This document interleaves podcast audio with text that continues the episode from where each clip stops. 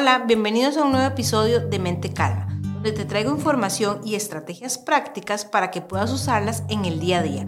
Hoy te voy a hablar de la incomodidad. En la vida experimentamos momentos incómodos, esos momentos que nos sacan de nuestra, de nuestra comodidad, de nuestra zona de confort. Te voy a contar algo que me pasó hace unos días. Resulta ser yo tenía una muchacha que nos colaboraba en la casa en la limpieza y por diferentes razones ella tuvo que irse de la casa y me tocó a mí tener que asumir eso. Realmente para mí limpiar y hacerme cargo de los oficios de la casa es un poco retador.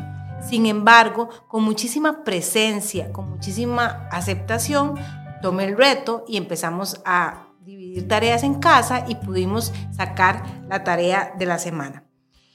Y esto solamente me hace hacerte una invitación. Hay momentos en la vida donde el camino hay que caminarlo, o sea, y hay que caminarlo con esa incomodidad. Realmente no podemos no podemos pretender que alguien venga a hacer el camino por nosotros, alguien venga a salvarnos siempre, porque eso no va a suceder.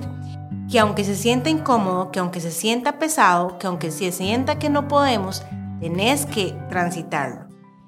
Y eso podría ser un ejemplo simple y de repente para algunas, alguna persona que esté escuchando esto diría como eso no es algo como relevante, pero habrán personas como para mí que sí es bastante pesado. Puede ser un evento sencillo, sin embargo, así es la vida. Se presenta con situaciones y donde realmente vuelvo al tema, si es volver al centro, a tener esa mente calma y simplemente aceptar el reto como. Recuerda que puedes encontrarme en Instagram en el perfil Mente Calma para que me contes qué otros retos te han venido a vos donde has tenido que salirte de tu zona de comodidad. Los espero en nuestro próximo encuentro. Nos vemos.